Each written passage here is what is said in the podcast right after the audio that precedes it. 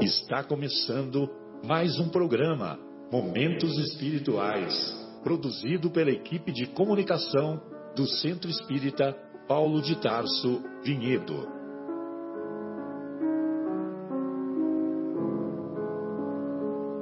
Se guardas contigo o estigma do sofrimento, indagando pela solução dos velhos problemas do ser e da dor, se percebes a nuvem que prenuncia a tormenta e o vórtice traiçoeiro das ondas em que navegas, vem conosco. Estudemos a rota de nossa multimilenar romagem no tempo, para sentirmos o calor da flama de nosso próprio espírito a palpitar imorredouro na eternidade e acendendo o lume da esperança, perseveremos juntos em exaltação de alegria que Deus, o Pai de infinita bondade, nos traçou a divina destinação para além das estrelas.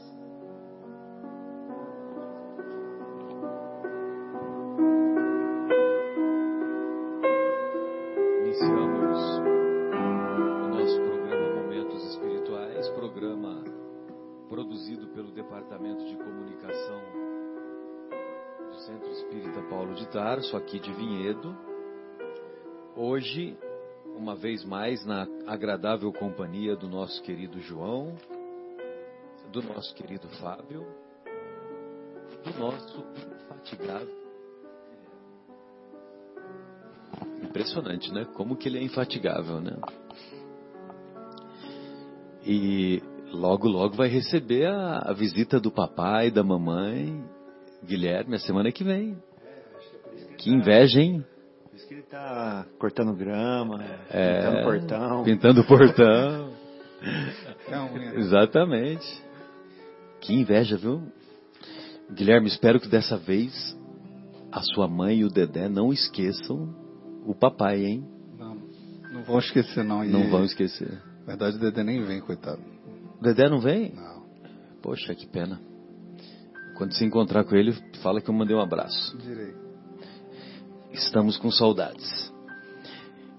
Então, hoje estudaremos o capítulo 17, ou melhor, daremos continuidade ao estudo do capítulo 17 de O Evangelho segundo o Espiritismo, capítulo intitulado Sede Perfeitos.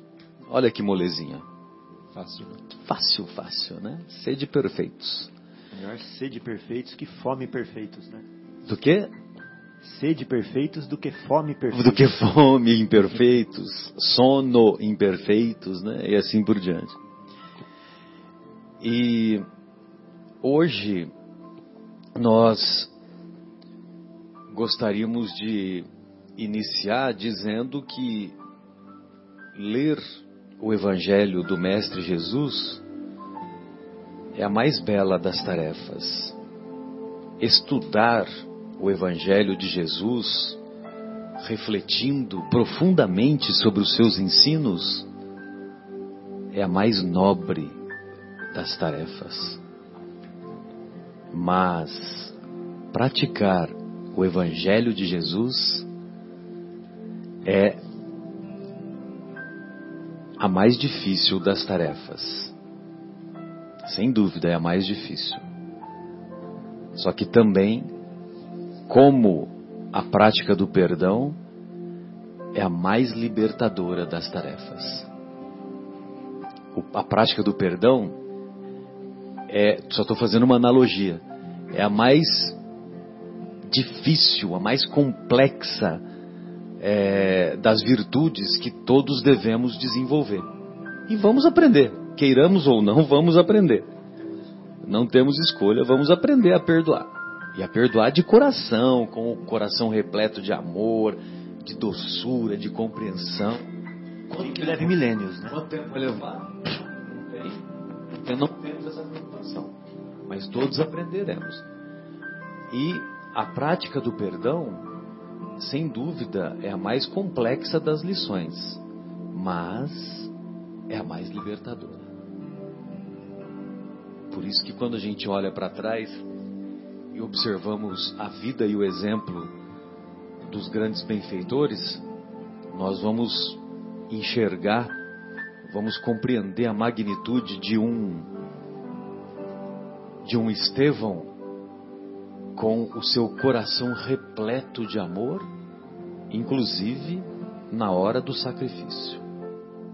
Né?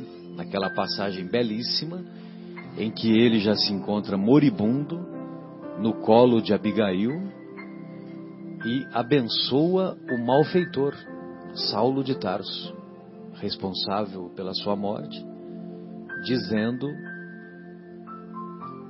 Saulo é bom e generoso. Olha só, como é que, como é que pode, né? Falar que o cara é bom e generoso para o cara que te mandou matar, né? Saulo é bom e generoso. Defendeu Moisés até o fim.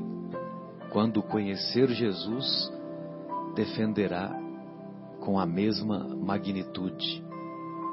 E foi o que aconteceu, né? É. Depois que é, foi, Isso foi profético. Isso aqui é uma né? profecia, né? realmente. Ou seja, ele sabia o que estava falando, né? Exato.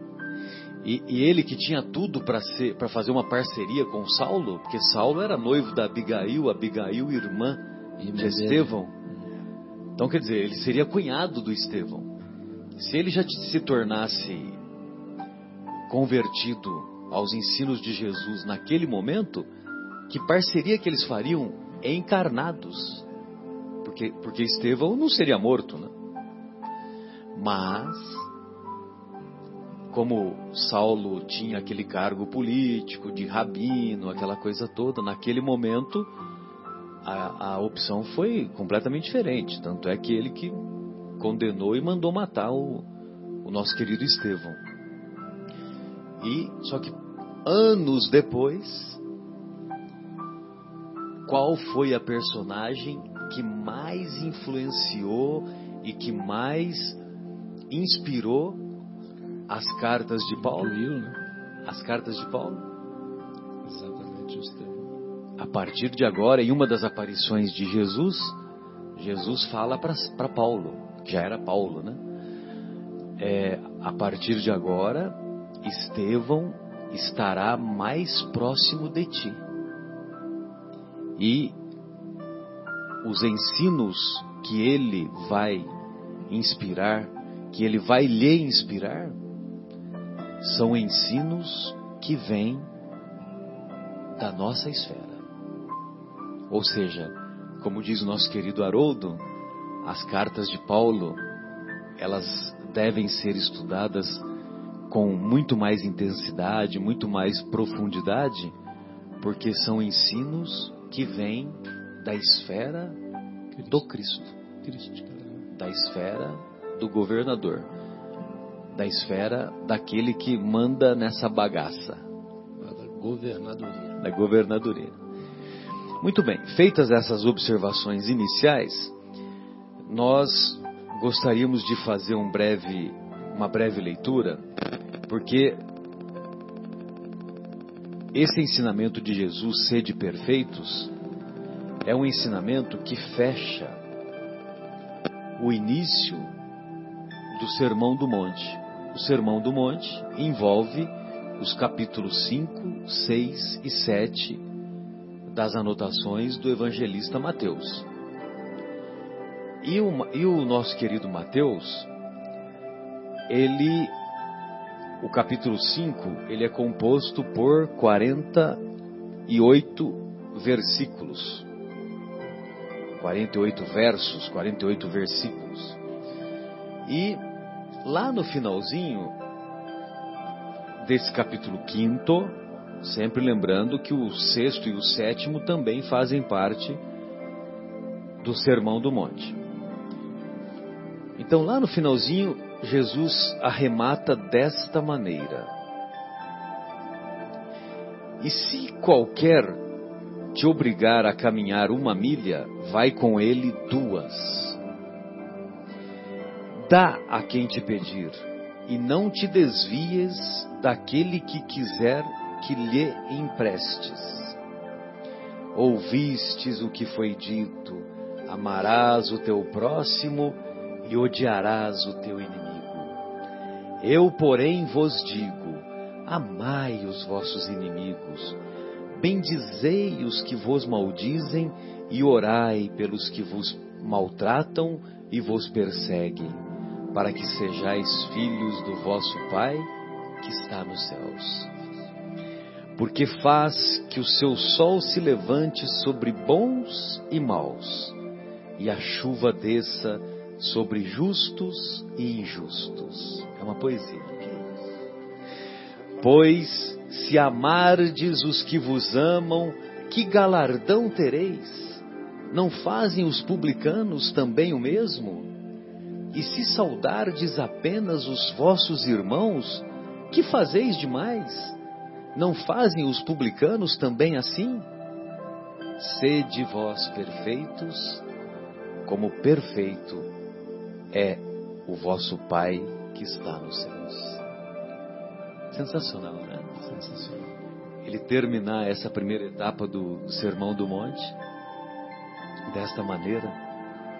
E o, o Haroldo ele comentou uma vez, eu acho que é bem provável que esse esse sermão do monte ele repetiu algumas vezes. Ele não falou só uma vez, entendeu? Porque por mais capacitado que seja o Mateus, né, na hora lá para anotar e tudo mais, inclusive na obra Boa Nova, tem um determinado momento que o que o como é que se chama o autor espiritual? Me fugiu agora. Humberto de Campos.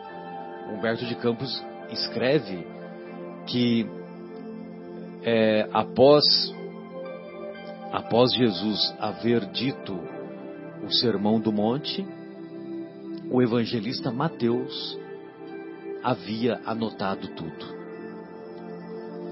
Certamente ele deve ter anotado, mas para que, que o ensino fosse é, vamos dizer assim, é, fosse solidificado, certamente ele deve ter falado outras, outras tantas vezes, né? Outras tantas vezes no faz sentido, né? né? No, no, porque ele pegava o, o, o barco numa margem do Rio Jordão e pregava lá para os nossos irmãos, por exemplo, de Cafarnaum.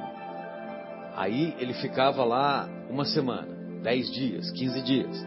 Aí depois ele pegava o barco e ia por outro lado do, da margem do Rio Jordão, numa outra cidadezinha, também ficava lá uma semana, dez dias, quinze dias. Aí depois ia para lá, ia para cá, né? Ia. Então quer dizer, certamente que esse sermão do monte, pelo menos, foi dito algumas vezes, né? Não só uma vez. E e é muito emocionante a maneira como ele termina, nos ensinando a amar os inimigos, porque quando você ama o inimigo, aí sim você está próximo da perfeição. Né? Quando o seu coração está repleto de perdão, está repleto dessa capacidade de amar quem odeia você, quem te persegue, quem te calunia, aí sim podemos dizer que você está próximo da perfeição. Evidentemente que na escala evolutiva, a escala evolutiva em que nos encontramos é uma escala ainda em que nós nos caracterizamos pela, é, pelo acúmulo de imperfeições. Poucas virtudes e muitas imperfeições.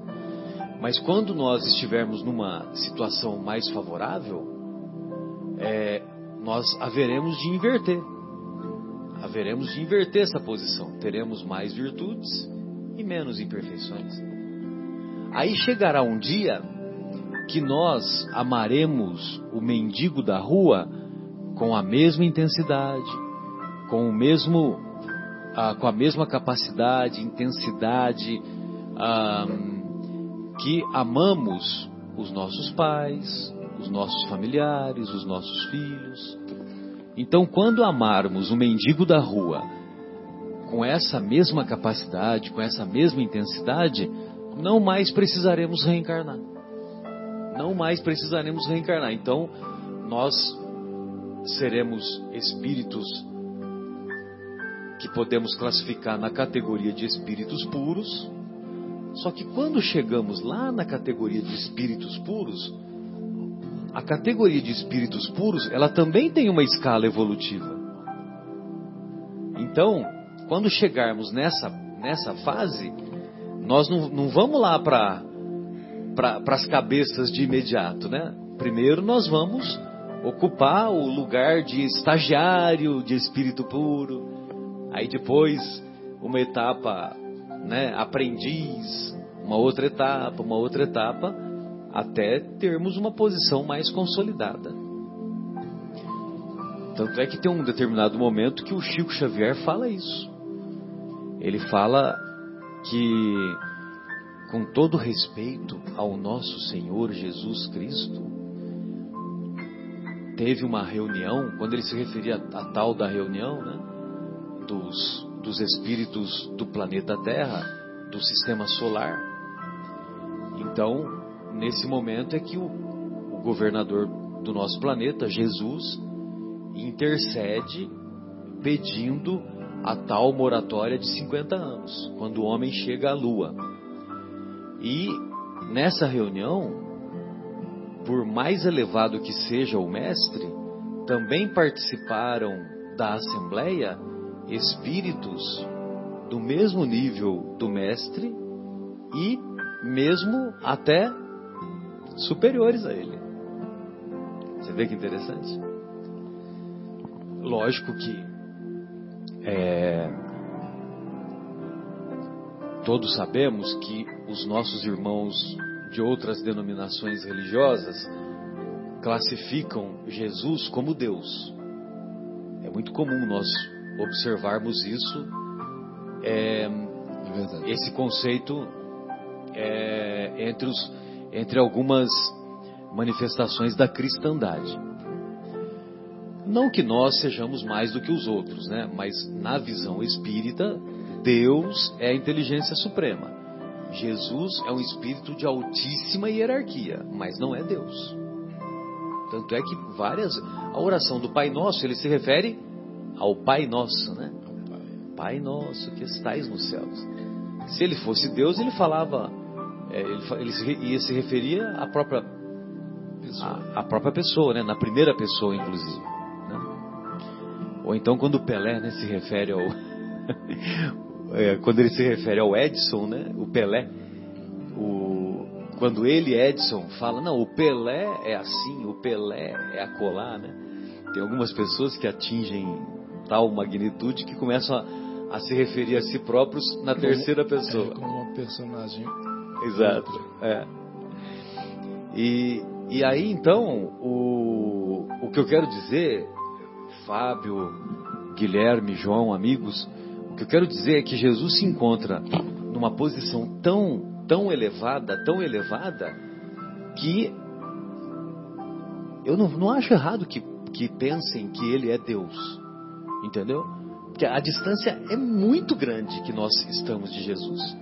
Então, para os nossos irmãos que pensam que Jesus é Deus, eu confesso que não que eu acho correto, mas eu também eu compreendo, né? Melhor dizendo, eu compreendo a classificação de desses nossos irmãos entenderem Jesus como sendo Deus. Porque a nossa distância é incomensurável, não é, não é do planeta Terra à, à Lua. É, é, é mais do que do planeta Terra ao Sol. É dentro dessa escala de. É mais. Essa escala de progresso, vamos dizer assim, do estágio que nós estamos. O negócio está muito, muito interessante esse seu raciocínio aí. Eu não, confesso que eu não tinha pensado, mas é, concordo contigo. Que dentro dessa escala, né, na família de, de progresso nosso aí, de redução da- da- da- da- das dificuldades, Das né, imperfeições? das imperfeições para aumentar as virtudes, né, das- assim, a distância é enorme. Né, enorme. Até concordo contigo, Marcelo. Legal essa, essa linha de raciocínio. aí. Então, por isso que eu acho E, que inclusive é, é, uma linha bem caridosa, ela é piedosa isso aí de entender esse tipo de coisa. Porque não tem também você vai fazer qual diferença você vai fazer, né? É um, Exato. é um conhecimento a mais que vai chegar na hora certa. vai, vai chegar, vai amadurecer, lógico. Lógico. Lógico. Mesmo porque na, nos próprios escritos, né, em to- todos os evangelistas tem várias passagens que ele deixa claro que ele não é Deus. Tem várias passagens. João, é, eu vou pedir ao Pai e Ele enviará outro consolador, né? Se, se- se ele se considerasse Deus, ah, eu vou tomar a decisão e eu mando outro consola- consolador. Pai, afasta de mim esse cálice, mas seja feita a vossa vontade. Pai, afasta de mim. Você vê, são inúmeras passagens. Ou seja, seja feita a vontade sua, não a minha. Ou seja, ele está separando as duas pessoas. Exato, exato. Mas volto, volto, volto a dizer, eu compreendo as, as- os nossos irmãos de outras denominações religiosas que entendem que, que Jesus e Deus é a mesma pessoa. E, e aí quando coloca o Espírito Santo tal, né? Que é uma outra história também. A visão que nós espíritas temos do Espírito Santo é um pouquinho diferente. Inclusive uma nota de rodapé na obra Paulo e Estevão do do do Emmanuel, que ele escreve assim: Espírito Santo, devemos entender o conjunto de espíritos elevadíssimos que acompanham o trabalho do mestre desde os primeiros instantes da formação da Terra. Então, o Espírito Santo é isso que eles entendem. É o conjunto de espíritos de benfeitores espirituais. É, exatamente. Que também, eh, quer dizer, a nossa distância para eles já é imensa, né? E, e eles estão no mesmo patamar que Jesus, né? Então, daí você tem uma ideia. Eu só, só ia finalizar por causa dessa história, né? Porque o capítulo 5 do Evangelho de Mateus, ele é muito emocionante por, por causa desse, desse término, desse encerramento que você que ele, que ele nos convida a amar os inimigos e antes era para odiar os inimigos, né? Os ensinos antes era para para amar só quem gosta. Eu só amo quem gosta de mim. É. E- Até tinha uma confusão entre próximo e irmão, né? Ou seja, próximo era quem era da raça. Exato. Próximo era quem era da raça, né? Era Exa- amar só o próximo. É, exatamente.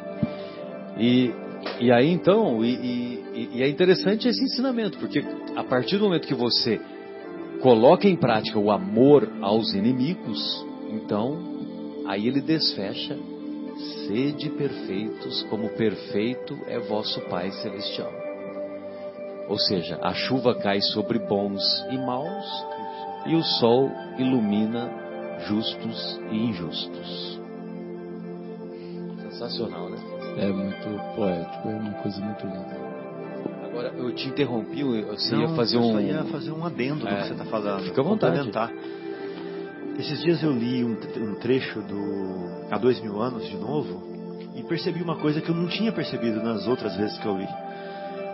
Aonde Jesus fala claramente para Públio Lentulus que ele é o responsável pela formação do planeta e pela condução desses espíritos que estão aqui. Ele fala claramente lá. Inclusive, depois se o Guilherme quiser baixar o PDF aí, Guilherme. E eu falei, puxa vida, quando eu li, por que, que eu não tive essa presença de espírito? Né? Não, per- não percebi isso. isso. É que esses livros, na realidade, são muitas informações, né, Fábio? Assim, e não adianta assim, a gente tentar cair, vamos dizer. A, a gente, não, assim, a gente- não adianta a gente se iludir, achar que vai chegar e conseguir captar todas as informações. né? É, cada vez que a gente lê é uma vez nova é- percepção, né? É um novo prisma, mais Então, isso é uma informação muito importante que Emmanuel nos dá, né? No livro é, Interessante, interessante. Pensamento e Vida. Pensamento e Vida, ele fala no primeiro capítulo também, que é o espelho da, da vida. Ele fala assim que é, como o diamante que é retirado do seio da terra bruto, né? E depois é lapidado pelo lapidário para resplandecer, a nossa mente também bruta é lapidada pelo Cristo. Olha que interessante. Desde os primórdios, igual o diamante, para resplandecer nas esferas superiores também. Lindo, né? Ou seja, tem uma passagem também no, no no Novo Testamento em que Jesus fala que antes de Abraão ele já era. Né? Interessante. E na Gênese tá bem claro lá que é, quem criou o planeta não foi Deus, foram os deuses. Tá, tá no plural, fala Elohim. Né? Então, quando É o gente- capítulo 2, versículo 7 de- do livro Gênesis, da obra Gênesis. Caramba. É porque ele fala: é, faça-se o céu, faça, faça-se as águas, faça a luz, Ah. faça-se os animais. Aí quando chega para fazer o homem, Ah, façamos A o nossa homem, imagem. a nossa imagem. Nossa... Então quer dizer, façamos É. é um conjunto de espíritos de altíssima hierarquia aham, que participou da elaboração da construção exatamente. do, do daquilo que seria o corpo humano. É. E então a doutrina espírita ela traz uma informação muito importante para gente, que é a de que Jesus é o nosso criador. E esse conceito é, é- você vê como que tem a universalidade dos, dos ensinos dos espíritos, né? É, Então veja, você está citando várias passagens é, e, e na obra tanto de Kardec quanto de Chico depois, é, então vários benfeitores espirituais vão confirmando através de outras universalidade. passagens. Então Jesus é o nosso criador. Agora, o que significa essa palavra criador? A gente devia ter duas palavras, né?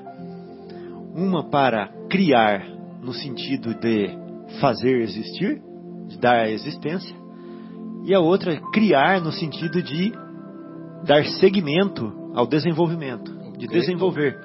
O crescimento, né? Então a gente pode chamar uma de criar e a outra de criar, né? Então vamos supor, eu vivo com o meu pai adotivo. Então eu tenho um pai que me criou e um pai que me criou, né? Então, se a gente for falar assim e chamar de criar aquele que faz existir do nada, esse é Deus. Então é o nosso pai que nos criou. E Jesus é o nosso pai que nos criou. Ou seja, Deus entregou a semente na mão de Jesus e falou assim: cuida da minha semente, dessa semente, desenvolva-a para mim. Não é bonito isso? Então, pai é aquele que cria. então não está errado os irmãos chamarem Jesus de pai, chamarem Jesus de Deus. Bom, pai é o que cria É. né? Então Jesus ele tem o papel de pai para gente, realmente, né? Mas nós sabemos que a fonte criadora, né? criadora é Deus, né? E Jesus é a fonte desenvolvedora da criação, que somos nós, a criação que somos nós, né? Perfeito. Ô, ô, Guilherme, a- antes de nós é, lermos essa passagem aí da obra do Emmanuel, talvez valeria a pena fazermos uma, uma pausa e aí quando voltarmos do intervalo, nós contextualizaremos a, a, o momento que, que Jesus se encontra com o senador orgulhoso romano Públio Lentulus. E aí retornamos com o programa Momentos Espirituais, hoje na agradável companhia do nosso querido Fábio, do nosso João e do nosso Guilherme, estudando o capítulo 17 de O Evangelho segundo o Espiritismo, capítulo intitulado Sede Perfeitos. Hoje, esqueci de dizer no início, né? Hoje é 23 de março de 2018 e estamos aqui ao vivo, direto do estúdio da Rádio Capela FM 105,9, cujo telefone é 3876-6846. 6846, né? Muito bem. É, como dissemos no finalzinho da, do bloco anterior, é, esse comentário que o Fábio nos, nos lembrou, que no romance Há Dois Mil Anos, o próprio Jesus se intitula como o governador do planeta, é, então vale a pena, antes do nosso querido Guilherme é, realizar a leitura dessa passagem, vale a pena contextualizar o por que, que o senador orgulhoso Públio Lentulus procurou Jesus. A sua filha Flávia era portadora de lepra, hoje conhecido como mal de Hansen ou hanseníase, e evidentemente que à época não havia antibiótico. Os recursos eram os recursos eram muito muito limitados. E os médicos da época recomendaram que a família do senador se mudasse de Roma para o para para a Palestina, é, ali na região da Galileia, na região ah, onde temos também Jerusalém, porque o clima seria mais propício para a obtenção de uma eventual cura do, do mal de Hansen que afligira a filha do senador romano. E o senador romano, Públio Lentulus, era casado com Lívia. Lívia, uma senhora da aristocracia romana, mas que se encantou com os ensinos de Jesus e não apenas se encantou, como também converteu-se aos ensinos de Jesus, embora mantivesse é, a sua posição social de esposa do senador. Muito bem. Numa das crises de, de febre que a filha de Públio Lentulus apresentou, Lívia se juntou à, à sua escrava Ana, se não me engano é Ana, né? a sua escrava Ana, e orou fervorosamente para que Jesus auxiliasse, curasse a sua filha. E nessa oração fervorosa, após essa oração fervorosa, ela pediu para que o Públio Lentulus procurasse o Messias, procurasse Jesus, que estava próximo do local onde eles estavam morando, em Cafarnaum. E, ah, e aí então, o orgulhoso senador romano prometeu para a esposa, Lívia, que procuraria o mestre, mas que procuraria no final da tarde, que ele tinha tomado conhecimento que Jesus se, é, ia fazer algumas reflexões, algumas meditações no final da tarde num determinado local em Cafarnaum, aonde ele ficava sozinho e naquele momento, como se ele estivesse passando, como se fosse um encontro casual, ele então é, intercederia junto ao mestre para que o mestre curasse a sua filha. Então, esse é o contexto do diálogo que o, na obra Há Dois Mil Anos que o nosso querido Guilherme vai passar para nós. Vamos lá, Guilherme? Vamos, até antes do diálogo propriamente dito, né? É, antes do, um pouquinho antes do diálogo. Tem aqui assim, é, diante de seus olhos ansiosos está cara personalidade inconfundível e única. Tratava-se de um homem ainda moço que deixava transparecer nos olhos profundamente misericordiosos uma beleza suave e indefinível.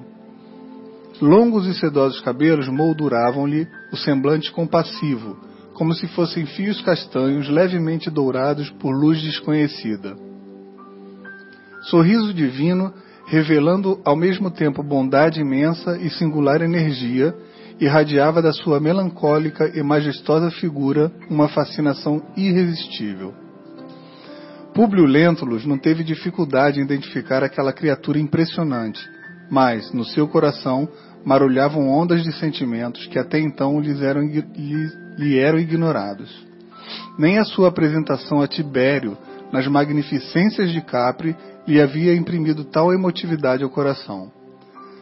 Lágrimas ardentes rolaram-lhe dos olhos, que raras vezes haviam chorado, e força misteriosa e invencível fê-lo ajoelhar-se na relva lavada em luar. Só uma paradinha aí, Guilherme.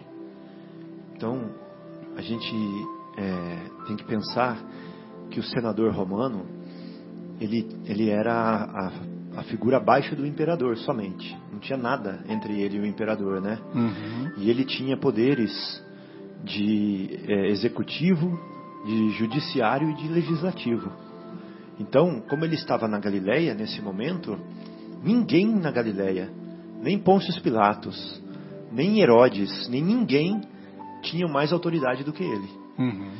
E ele, quando viu o mestre, ele sentiu uma coerção, né, uma força, uma emoção tão grande, maior do que quando ele encontrou, foi apresentado para Tibério.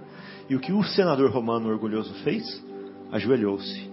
Uhum. né? Chorou, né? E chorou. Ajoelhou-se chorando.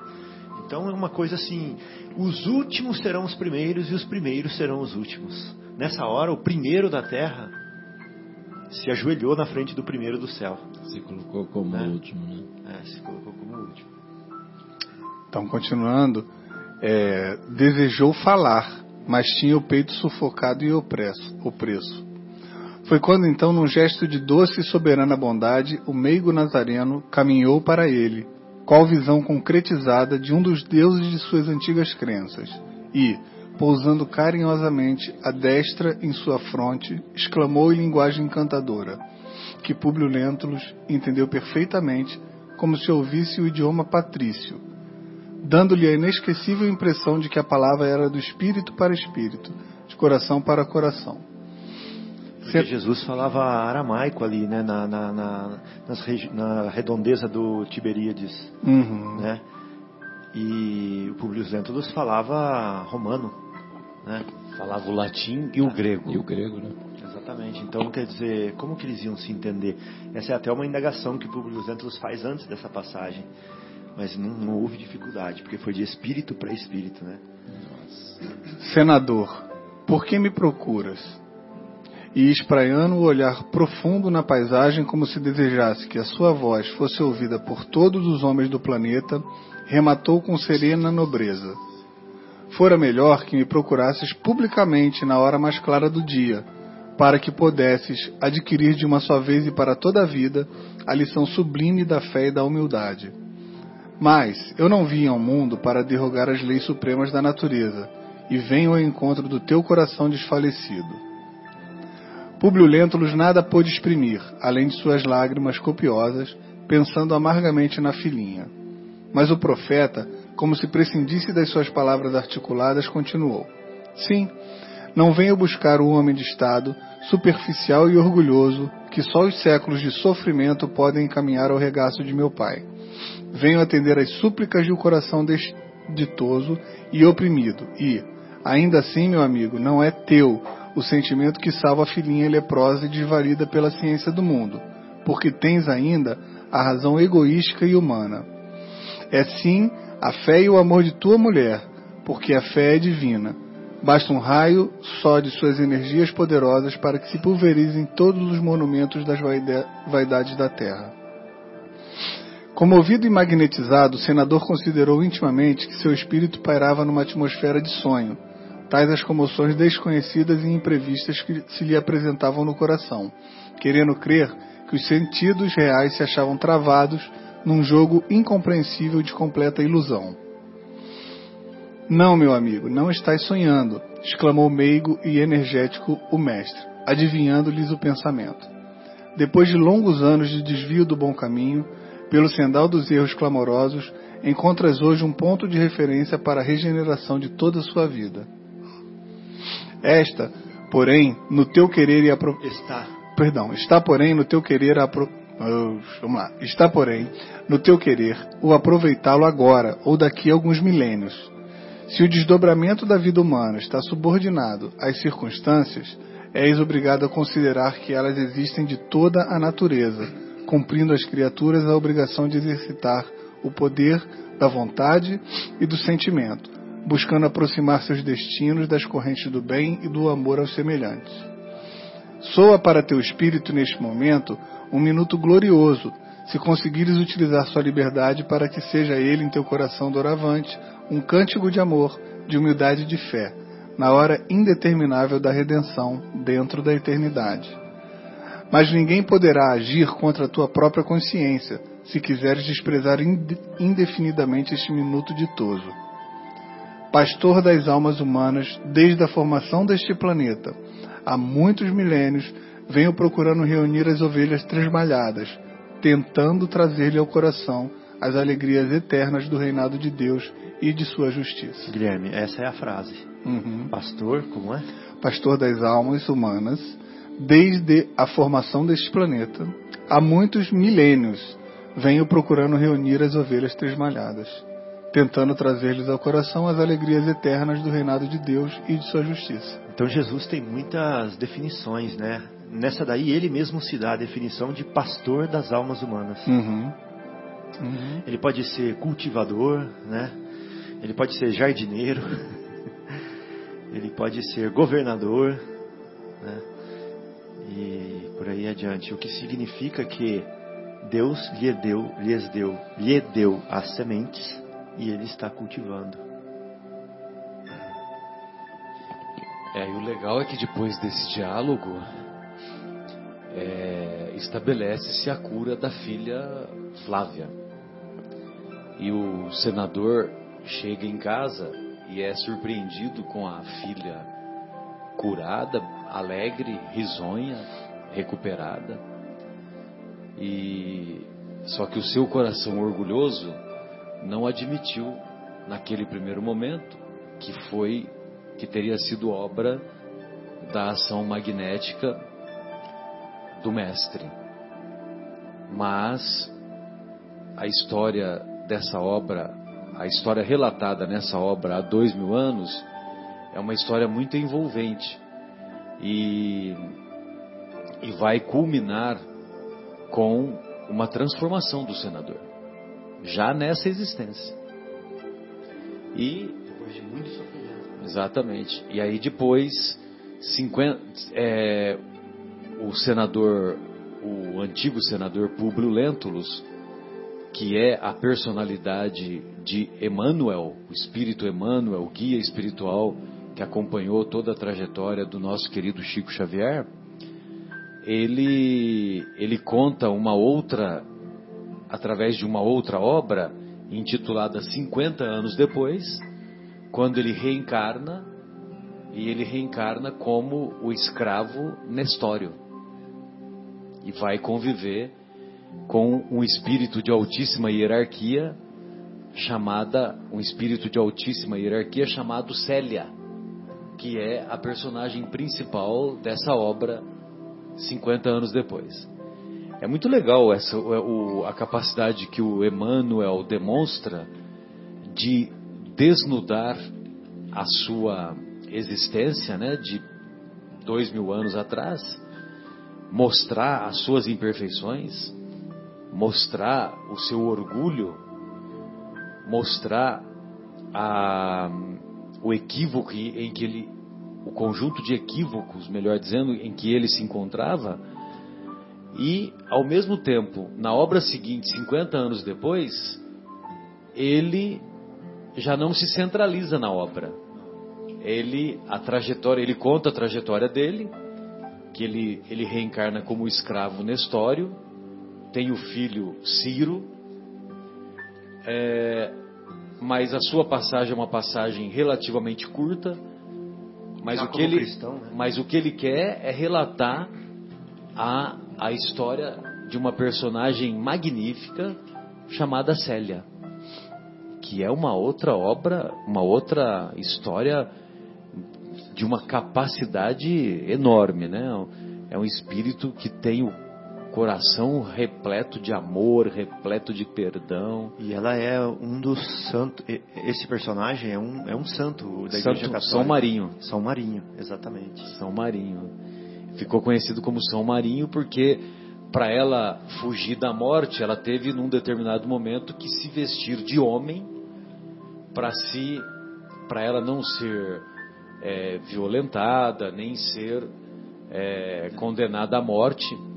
Então ela vai para um mosteiro nas cercanias de Alexandria, no Egito, e, e lá nesse mosteiro ela se apresenta como homem. E assim ela fica até o final E da assim vida. ela né? fica até o final. Até o final da existência. É maravilhoso. E, e aí, a- essa mesma personagem, Célia, 1600 anos depois, 1500, 1600 anos depois, ela reencarna também como uma experiência missionária, que é um espírito de altíssima hierarquia, não precisaria, se ela quisesse, ela não precisaria reencarnar. Mas como ela, ela, ela, o seu amor por aquele conjunto de almas que ela acompanhava é um amor muito acima da média, então ela se propõe a reencarnar novamente para conduzir aquele grupo de espíritos que ela iria novamente conviver. E aí ela, é, essa história está relatada na obra Renúncia, um romance maravilhoso também. É, nessa obra Renúncia, psicografada pelo Chico, ditada pelo Espírito Emmanuel e que conta a trajetória da personagem principal na obra, que é o espírito de Alcione. Alcione. E o Emmanuel é... volta a aparecer nessa obra, né? E o Emmanuel volta como padre Damião. Damião ou Damiano? Damiano. Padre Damiano, é isso mesmo.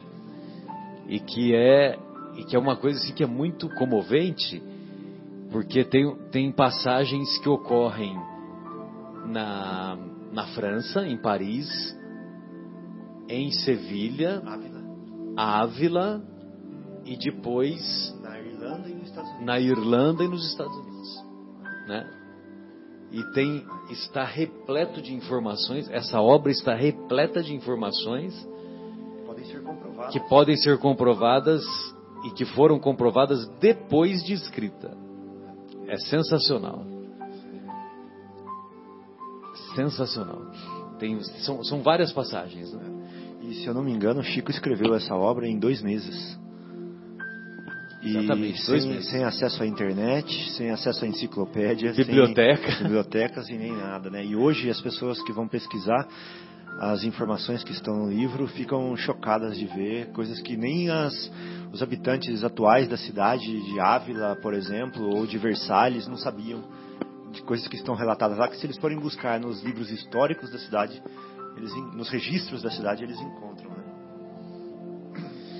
E, e, e, eu gostaria de, de, um dia sentir a emoção que um dos, um dos amigos lá do, do grupo de amigos lá do Geraldinho, lá de Belo Horizonte, eu, eu, me esqueci quem que é, não sei se você se lembra, Guilherme, que um dos amigos, eles falam que eles foram, um deles foi para Ávila e foi conhecer lá o provável mosteiro em que a Alcione ficou.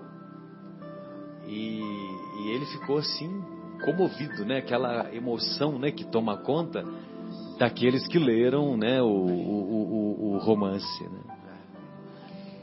Muito bem, amigos. Então, é lógico que nós estamos contando alguns detalhes de personagens, de personalidades que já se encontram na, numa escala evolutiva, vamos dizer assim, mais próximas da perfeição.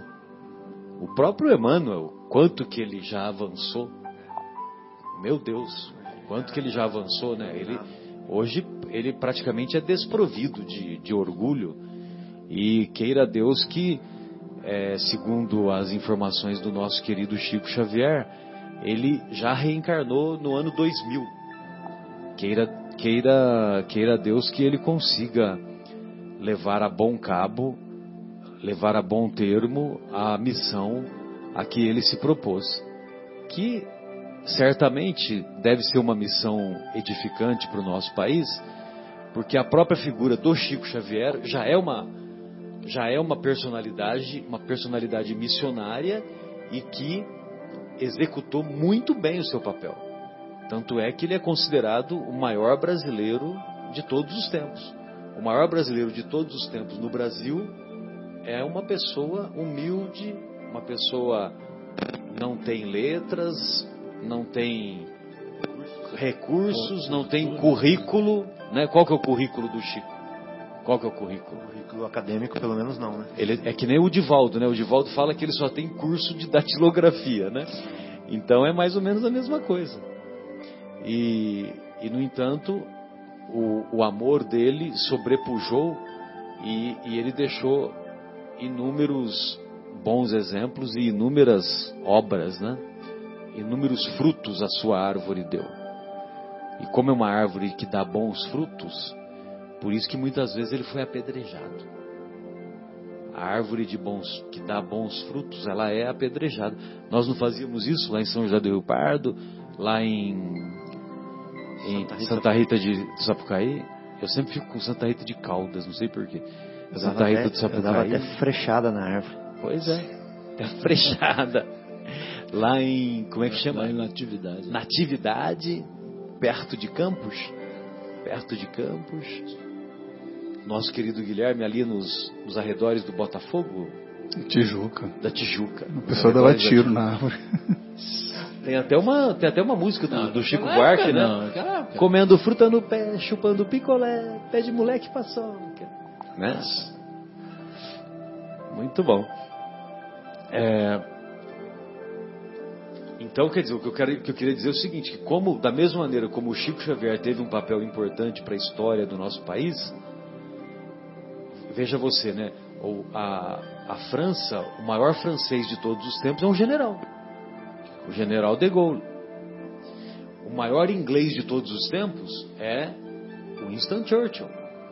Que, e ele se sobressaiu, ele se sobressaiu por quê? Por causa da Segunda Guerra. Então tem vários exemplos assim que eu não vou saber, eu só sei citar esses dois exemplos. Não, Agora, um americano, por exemplo, é, o, um dos presidentes Vê se você consegue a relação aí, Guilherme. Às vezes você consegue. É, agora, no Brasil, que é considerado um país, né, lá à margem, né, o quintal do mundo, essa coisa toda. Então, o maior brasileiro de todos os tempos é um homem humilde e que, ah, e que teve a sua trajetória pontificada, pontificada não, vamos buscar um outro adjetivo, teve a sua trajetória iluminada pela caridade caracterizada pela caridade. Né?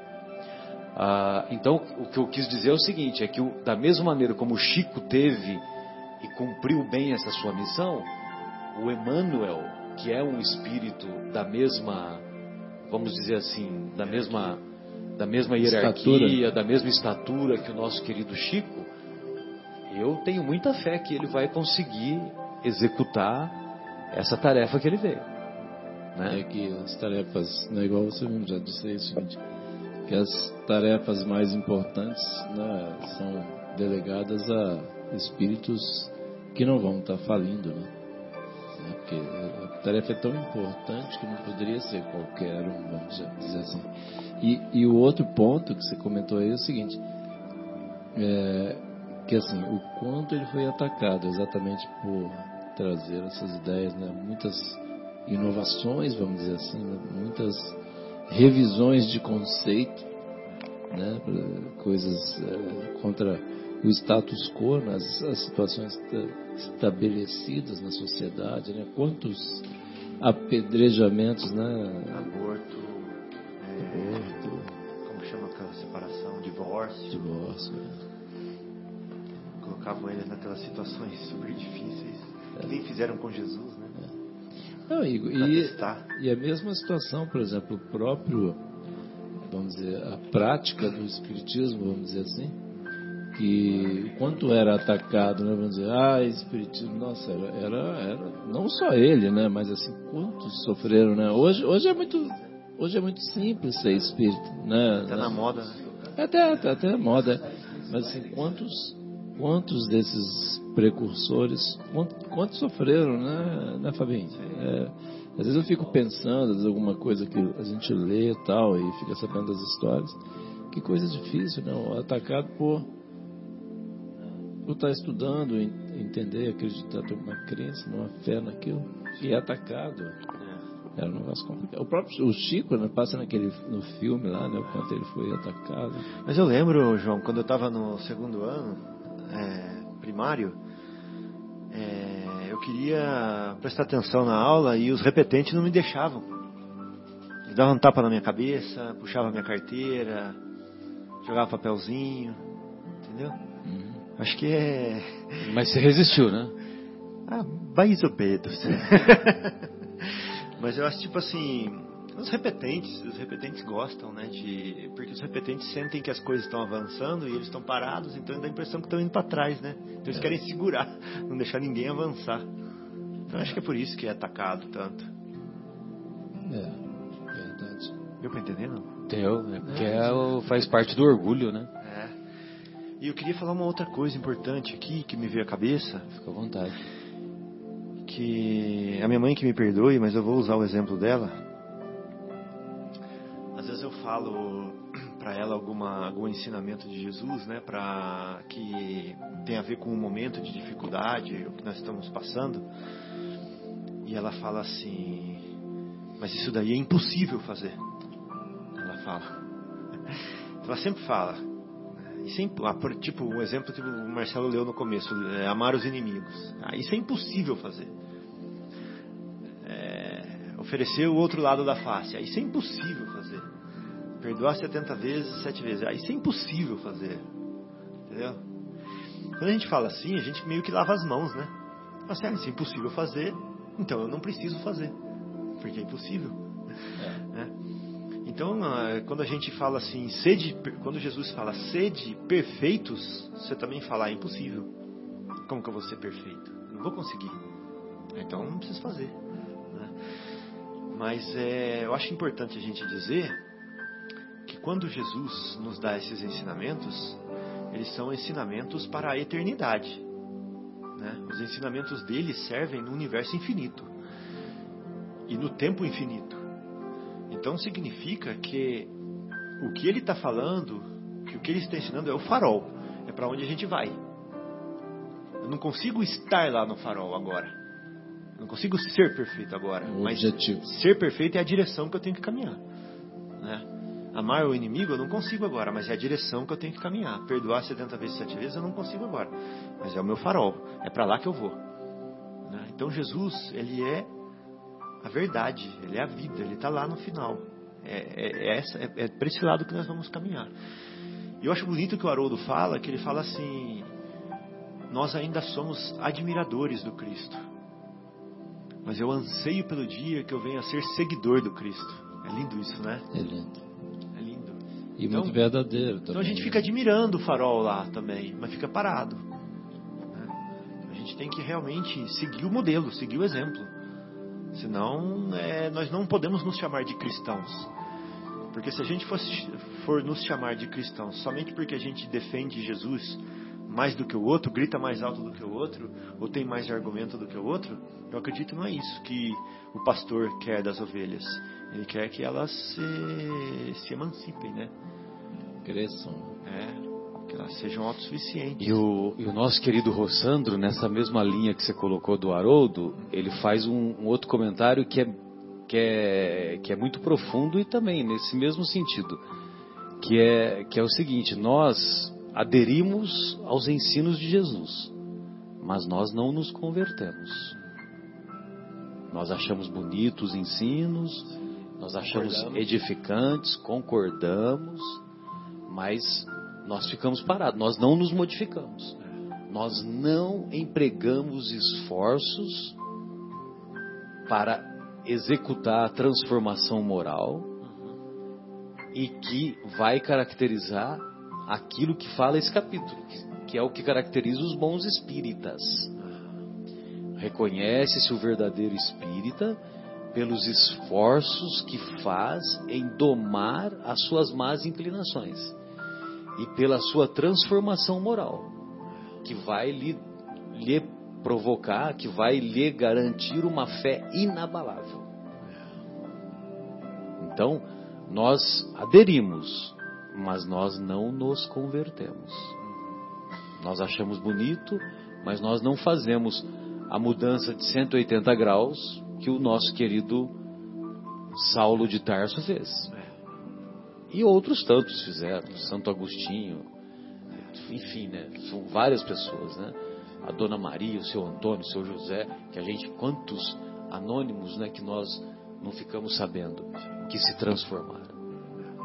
Quantas pessoas que é, eu sempre gosto de citar isso, né, Fábio e amigos, que o, eu fiquei impressionado uma época que eu frequentei os alcoólicos anônimos lá em São José do Rio Pardo, e eu, eu frequentei para poder entender o meu tio. Que Fala a eu- verdade, Marcelo. Eu, eu adoro. É, falar a verdade. é. Imagina, eu estava com 18, 19 anos.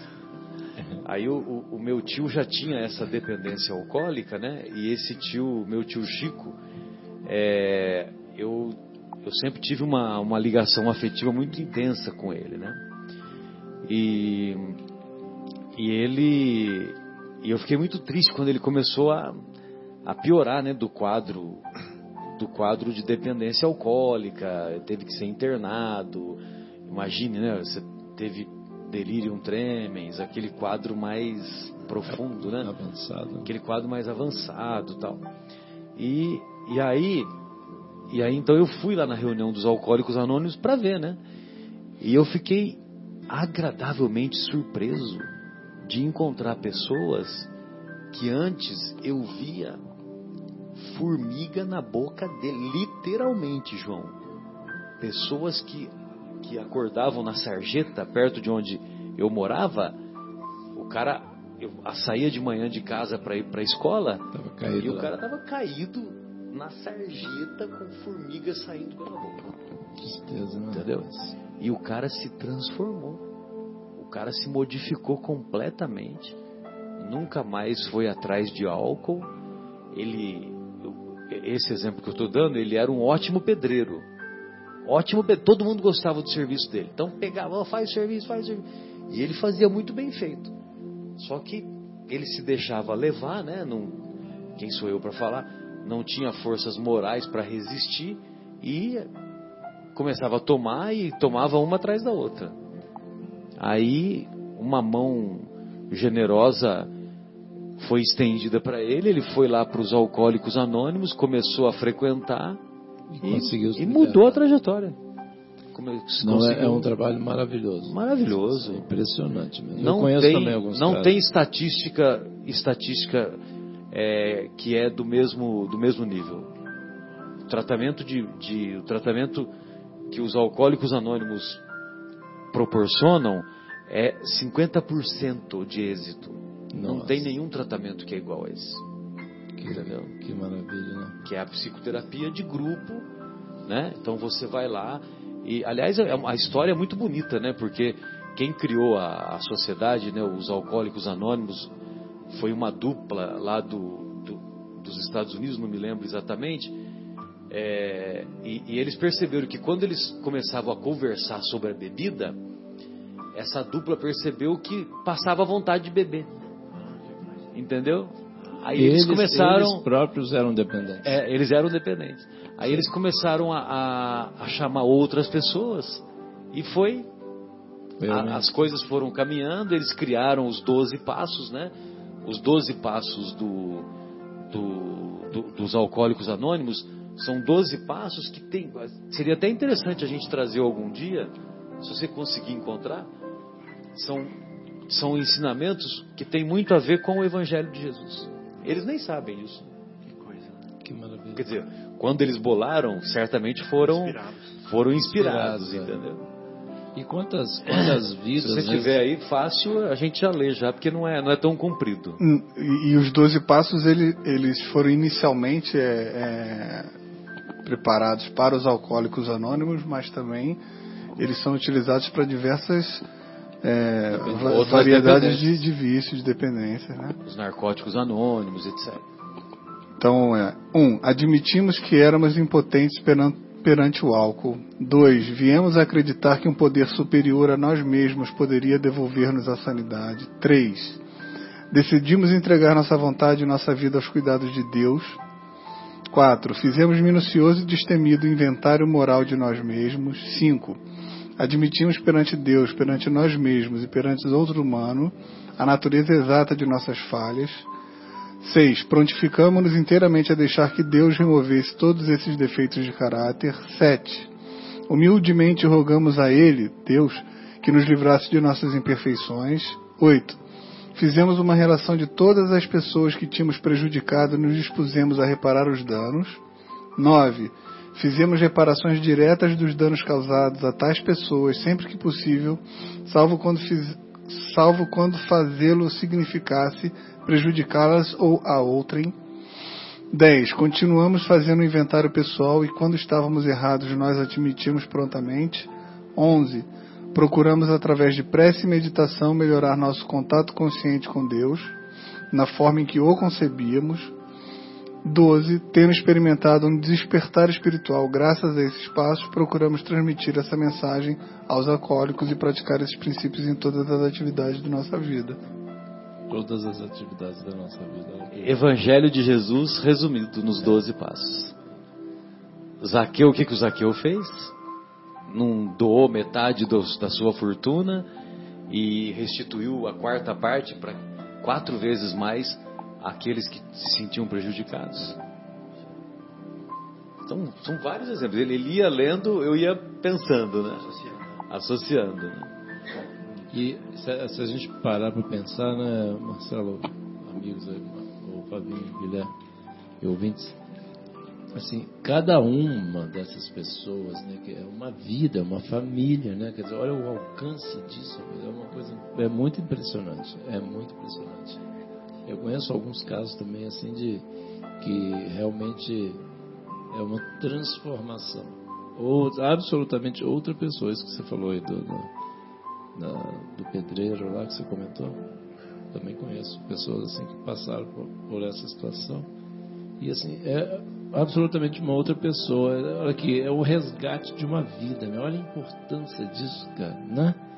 É um espírito que estava ali a se meter em confusões e arrumar, é, é, vamos dizer, dívidas para estar tá pagando mais para frente, porque nada fica impune, né? Nada, nada fica de graça, né? Ele ia ter que passar um sufoco danado para resgatar isso perante a vida, perante todas as pessoas. Igual falou um negócio muito interessante né, quer dizer, recompensar, né, como é que ele falou, é, é, Guilherme, recompensar as, as, falhas, quem ele tinha prejudicado.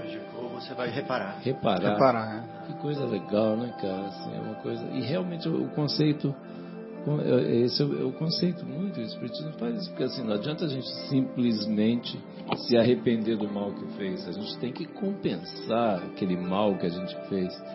Se, reparar, né? Se a gente, vamos dizer, é, se a gente prejudicou a sociedade, se a gente roubou, se a gente deturpou, se a gente desviou, tudo isso aí, né, de qualquer coisa, a gente vai ter que repor. É, é natural, né? Aquela, aquela história que tinha aquele conceito, ah, que Deus vai punir. Não, Deus não pune. Na realidade, é a gente que não se perdoa, enquanto eu não for lá, assim que a gente toma consciência da importância de repor, porque já que eu prejudiquei, eu quero, eu quero devolver. Né? Assim que a gente tiver essa consciência clara, que a gente conseguir subir esse degrau, né, Marcelo? A gente, enquanto a gente não devolver, a gente não tem paz. Não é? E aí, ah, não botava a culpa em Deus, ah, não, é Deus que está punindo. Que Deus punindo nada, é a gente que não se perdoa. Fabinho, não perda o seu raciocínio. Não perda. não perda. Não perca o seu raciocínio. É, nós vamos fazer mais uma pausa e aí em seguida retornaremos. Pode seguir? Pode. Fábio Júnior, a música Elo da Corrente. Retornamos com o programa Momentos Espirituais, hoje discutindo sobre o tema sede, do capítulo 17, Sede Perfeitos, como perfeito é vosso Pai Celestial. Nós encontramos aqui na obra Vivendo o Evangelho, do Espírito psicografado pelo médium Antônio Badu e Filho, médium que foi muito amigo do nosso querido Chico e que encontra-se encarnado ainda, né? E, e pelo ditado pelo Espírito André Luiz, o mesmo André Luiz da série Nosso Lar. Então, nós vamos encontrar um comentário sobre os bons espíritas na mensagem intitulada Gratidão a Kardec.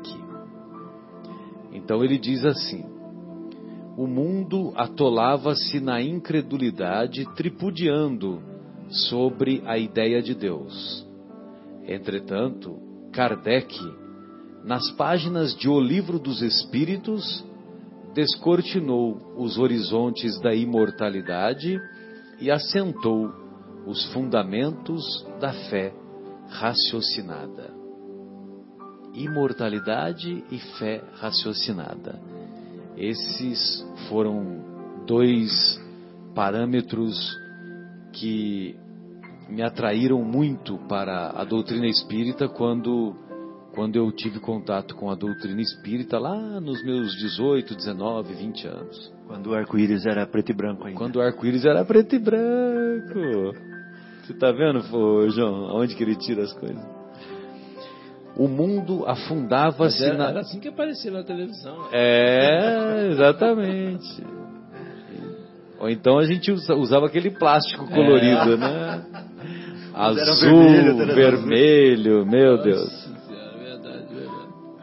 O mundo afundava-se na, super- na superstição, cultivando situações supostamente sobrenaturais. Contudo, Kardec, nas considerações de O Livro dos, dos Médiuns, desvendou a dimensão espiritual da vida e explicou o fenômeno mediúnico. O mundo mergulhava no desespero, esquecendo o amor e a caridade. No entanto, Kardec, nas dissertações de O Evangelho segundo o Espiritismo, reafirmou o ensino moral do Cristo e trouxe de volta a Boa Nova em sua pureza primitiva. O mundo escravizava-se à intolerância religiosa, temendo o destino após a morte. Todavia, Kardec, na discussão lúcida de O Céu e o Inferno, contestou as penas eternas, expôs a justiça divina e exaltou a misericórdia do Pai. O mundo perdia-se no labirinto das interpretações teológicas, enredando-se na trama dos dogmas rígidos. Mas Kardec, nos capítulos de A Gênese, discorreu com simplicidade e clareza sobre a origem da terra e do homem, do bem e do mal, e interpretou, à luz da razão, os milagres e as predições de Jesus. É, tanto é que a obra A Gênese, ela é, ela é titula- intitulada A Gênese, os milagres e as predições de Jesus. Ao codificar o Espiritismo, Allan Kardec revolucionou o conhecimento humano, convocando a ciência e a filosofia a experimentar e pensar no mais além. Além com letra maiúscula. Enderecemos, pois, ao valoroso missionário de Lyon nossa mais profunda gratidão pelo bem que semeou em nosso caminho abrindo-nos o coração para a fé inabalável na vida futura e dando-nos a certeza de que o sofrimento de hoje é o prenúncio de felicidade no amanhã. Olha só, abrindo-nos coração, abrindo-nos o coração para a fé inabalável na vida futura e dando-nos a certeza de que o sofrimento de hoje é o prenúncio de felicidade no amanhã. Bem, então, queridos, o que o que eu acho que vale a pena nós nos recordarmos é que ele escolheu esse item 4 do capítulo 17. Esse item 4 do capítulo 17, nós vamos encontrar lá em O Evangelho segundo o Espiritismo, intitulado como Os Bons Espíritas. E ninguém foi melhor do que Kardec como espírita, né? É, E- Não é isso que, que Pois falou aí na lição, até eu e o Fabinho tava, estávamos aqui ouvindo.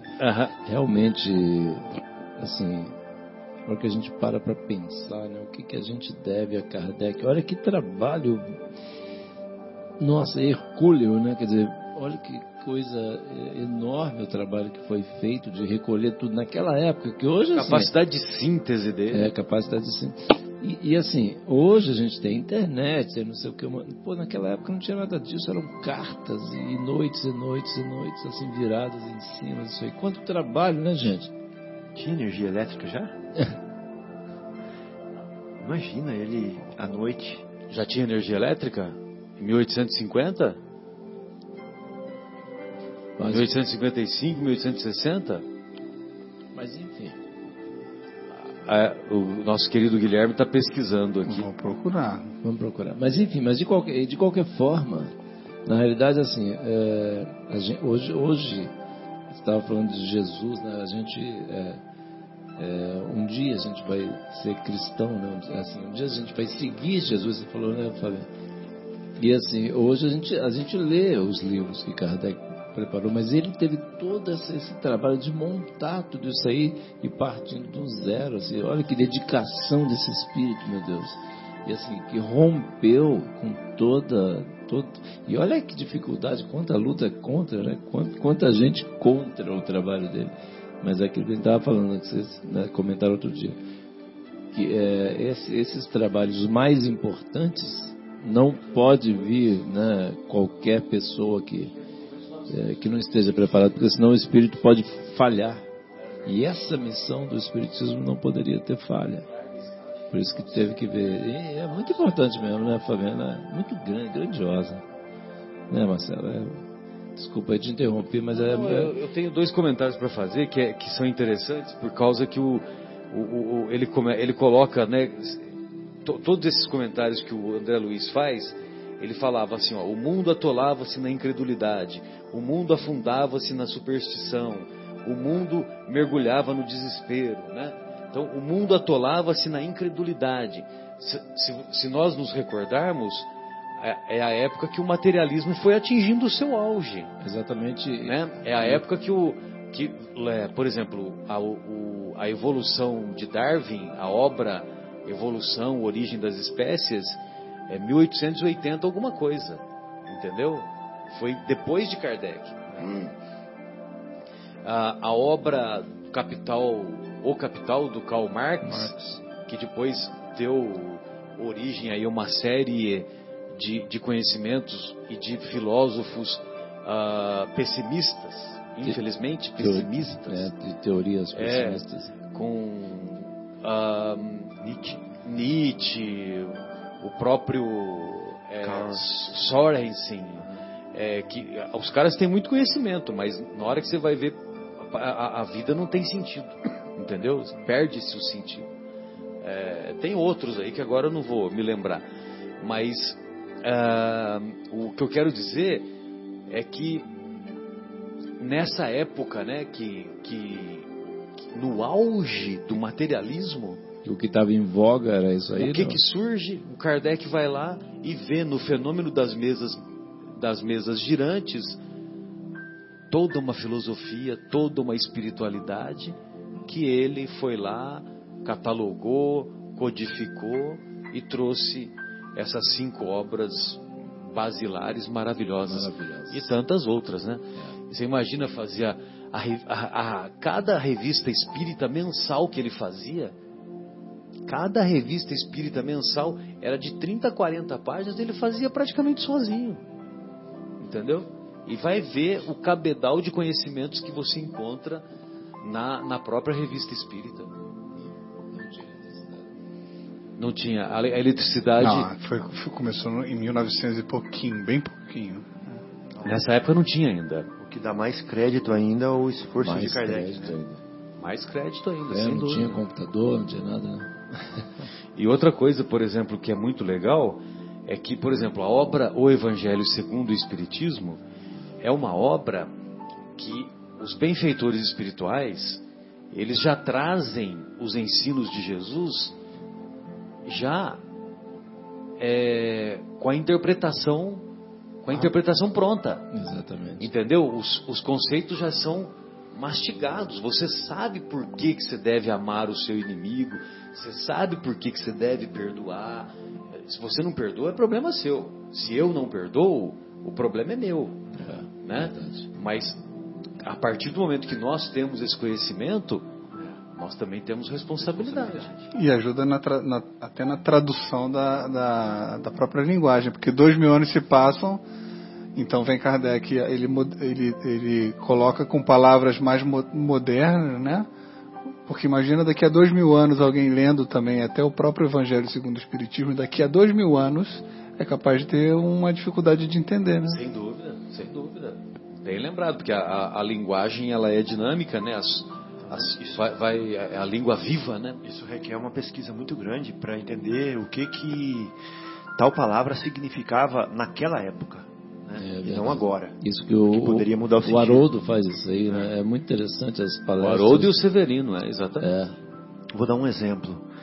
É, Fluido cósmico universal. né?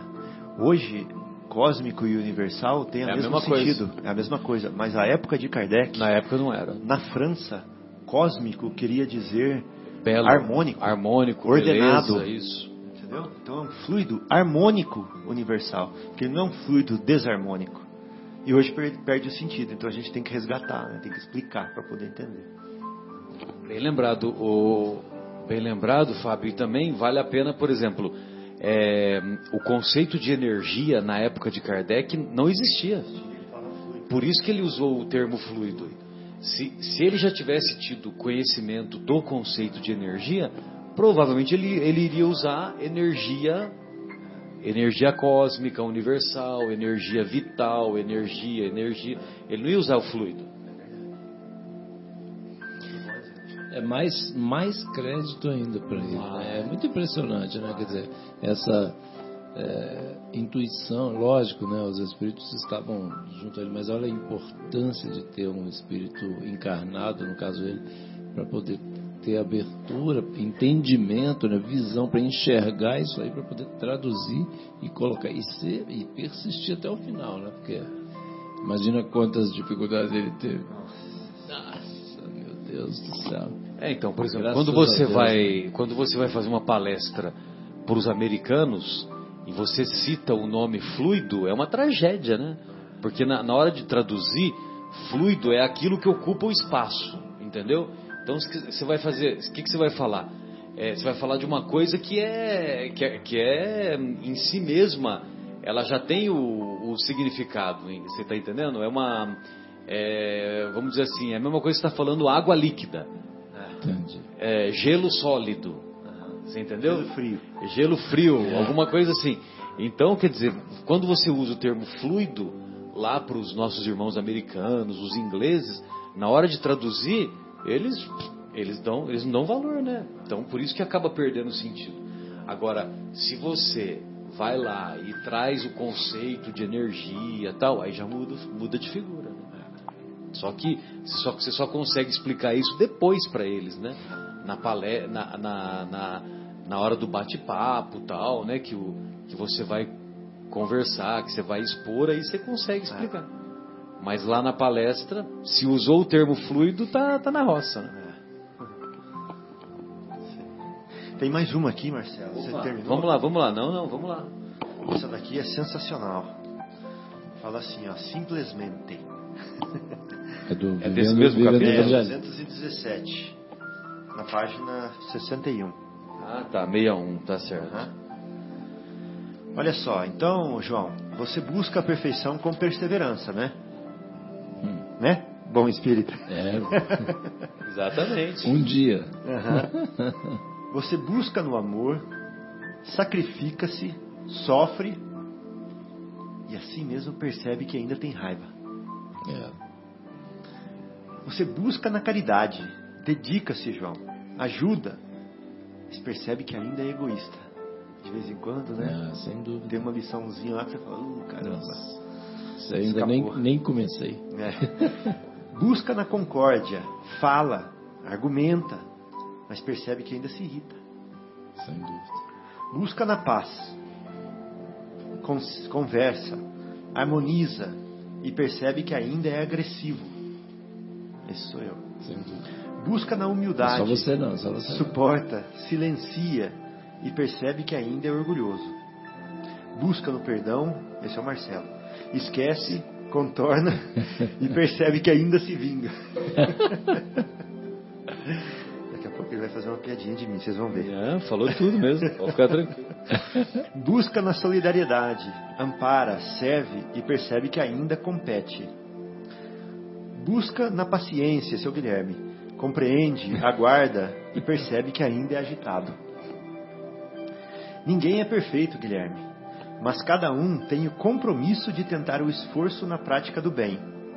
É simplesmente isso que Jesus espera de você. O esforço. Exato. Lindo, né? É Tentar o esforço. Lembra da história do farol que tá lá? É. Segue pro farol, não fica aqui parado. Eu, eu, ô, ô, Marcelo, eu queria ler, porque assim, Fica à vontade aí, que isso? Sabe que- Parnaso de além túmulo, que Parnaso maravilha.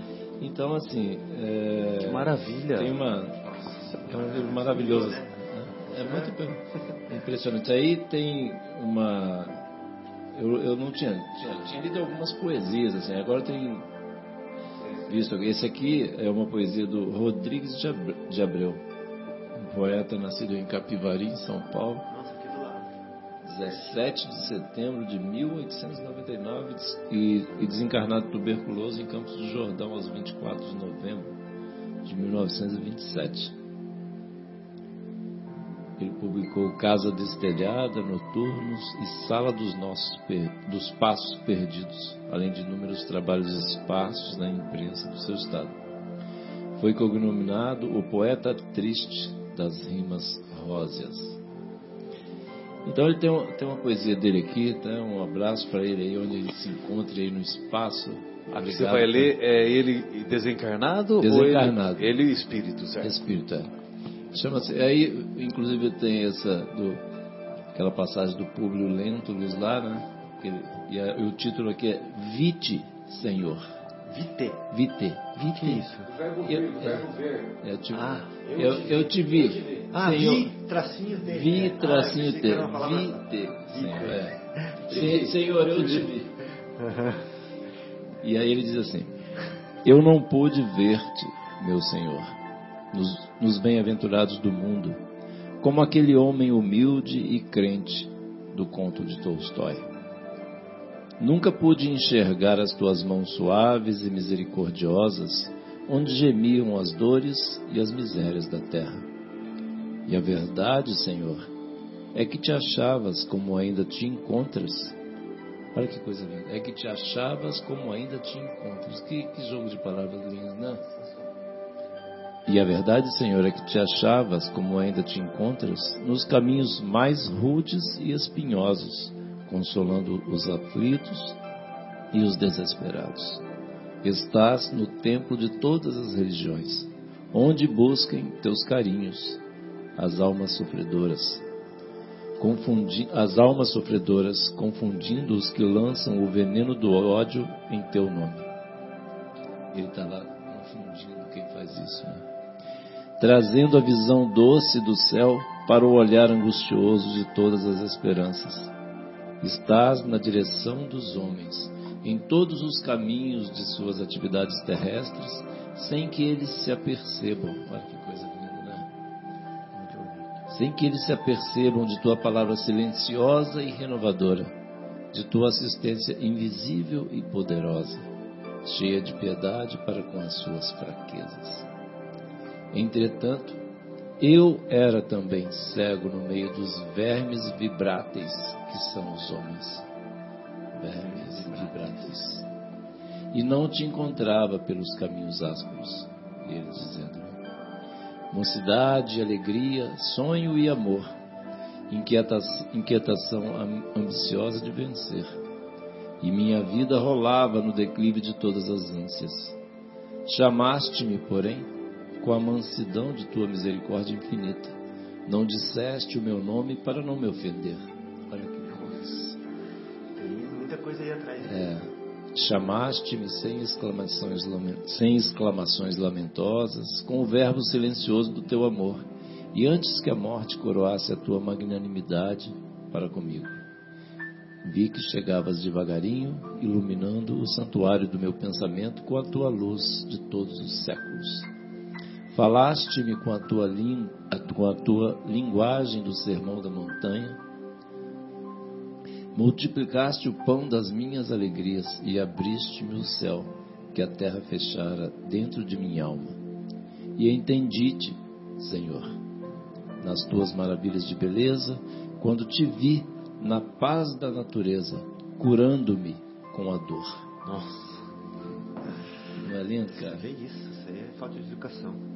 Né? Muito, muito assim, ele, ele faz um jogo de palavras tão, eu, eu achei tão interessante e acho que engraçado a questão alguma, algumas alguns assuntos que foram tocados aqui hoje, o Sermão da Montanha, ele, né, o, o, o Públio Lentulus lá falando com Jesus também, e ele também.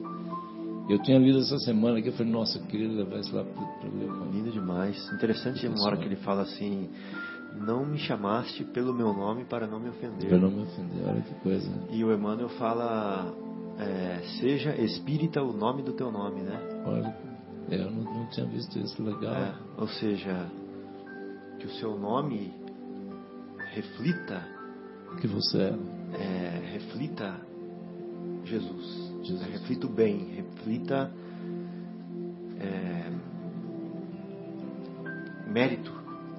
Isso, que o teu nome reflita mérito. Então, Jesus, no caso da pessoa que não é meritória, ao contrário, ele se alegrou dele não chamar do nome dele, É. porque o nome dele não reflete É. isso. É que ele, Ah. que ele diz ali claramente que ele, não- ele não enxergou enquanto ele estava aqui, ele não viu. Legal. Ele só foi entender Jesus né, do outro lado, Pórtico. do, do portal, né, do outro lado do portal. Então, eu queria compartilhar com vocês aqui, os ouvintes queridos aí também, espero que vocês tenham gostado. Sensacional. Acho que eh, de vez em quando a gente trazer a poesia e o Parnaso do Além Túmulo é uma obra que merece ser muito mais estudada do que nós estudamos. É né? verdade. Então, de vez em quando, sempre vale a pena, é, de vez em quando vale a pena nós trazermos uma poesia para para dar uma pitadinha, né? Uma pitadinha no, na- no nosso programa aqui. Bem, amigos, então nós vamos nos despedir, a, não ser que alguém que- queira fazer mais algum comentário. O Guilherme não tem mais nenhum comentário. É, nosso querido João, nosso querido Fábio, foi uma honra o carinho e, o, e as reflexões que, que pudemos compartilhar hoje. E nós desejamos que os corações que nos ouvirem, que esses que, esses, que essas reflexões também sejam úteis para todos os nossos irmãos que nos ouviram. Ah, seja, onde, seja onde seja, estejam onde estejam, não, não, não importa o tempo e o local. Um abraço carinhoso para o nosso querido Bruno Eustáquio e a Taila. Um abraço carinhoso para o nosso Fauzi, para minha irmã Luciana, para minha querida Maria Fernanda e também para minha esposa Sônia, para os meus filhos Vitor, Giovanni e Os não vinte- podemos esquecer dos 25 25 vizinhos de, de cima, cima. e os 25 vizinhos de baixo, como a eu cresci ouvindo minha mãe falando, que é uma homenagem que eu faço para ela essa brincadeira. Tá certo. João, fique à vontade. Meus queridos amigos aqui presentes, os ouvintes aí, um grande abraço. Foi um prazer enorme estar por aqui ouvindo tanta coisa bonita aí, tantas mensagens, né, tanta vibração, tanto amor. E que todos possam sentir esta. que o nosso desejo aqui era exatamente de, eh, com as nossas conversas, discussões, leituras, né? levar mensagens né, de, de renovação aí para para que a gente para que nos tornemos né, homens e mulheres de bem no futuro, né? espíritas ou não, É. esse é o detalhe. Um, Sem dúvida. um grande abraço a todos e fiquem com Deus. É, não, lembro, não lembro onde que eu li, ah, acho que foi no livro No Mundo Maior. Calderaro fala para André Luiz assim que a questão para Jesus não é de favoritismo. Você falou espíritas ou não, né? Isso. Então a questão de Jesus não é de favoritismo, É, de jeito nenhum. mas sim de espiritualidade, né? É. Então, ou seja, é isso que ele quer da gente. Seja a ferramenta que a gente tiver, seja a escola que a gente tiver. Se não tiver, se nos tiver trazendo espiritualidade, estamos no caminho. Mas eu queria aproveitar a oportunidade para lembrar que semana que vem, sexta-feira, é a sexta-feira da paixão, né? E a gente comemora a Páscoa naquele final de semana, né? Domingo é domingo de Páscoa, sábado de Aleluia. Para a gente, essa semana, fazer alguma pesquisa aí na internet, para aprender sobre o que é a Páscoa, qual o significado dela e qual a, a paixão de Cristo nesse, eh, nessa sexta-feira, né? E o que, que aconteceu e por que, contextualizar tudo isso. E para quem quiser uma dica, tem é, alguns vídeos do Haroldo Dutra Dias no YouTube que são pequenos, mas aonde ele faz uma explicação muito legal sobre o que é a Páscoa. Acho que vale a pena a gente refletir e vai nos trazer para mais perto do nosso modelo, que é Jesus. É, o Haroldo realmente ele tem essa, essa capacidade, ele é muito competente para esclarecer. Pesquisou muito, né, e com toda a intuição nos passa maravilha. E eu acho legal dele é que não é intelectual somente, Não. é sentimental. Ele passa com, uma, um Amor sentimento, mesmo. com um amor, né? Que, é, como é que fala? Impregna ou impregna? Que impre... Aqui em americano eu aprendi impregna, em em Santa Rita eu aprendi impregna. então é, fica aquela dúvida. O lado de lá da Serra da Mantiqueira, né? Quando É, passa então. a Serra da Mantiqueira, Impregna, mas fica, parece que é até mais bonito, né? É um outro idioma, outro idioma. Então, aí fica aquelas dúvidas, né? Impregna ou impregna? por isso que eu prefiro a Tijuca. Né? E na Tijuca impregna, tá ligado? Ó, A Tijuca não tem Tá- S's tá ligado? comidos, não tem S's comidos. não. É comidos. Depois outra, não é, é um chopes e dois pastel. Bom, Então é isso, eu já esqueci o que eu estava falando, mas boa noite, boa semana para todo mundo. Até semana que vem. E aí, E, e no Dia Mundial do Meteorologista, nos despedimos dizendo que chova ou faça sol sexta-feira que vem, né? Nós estamos aqui de volta e até então, semana que vem. Tchau, tchau. Você está na ZYU 600.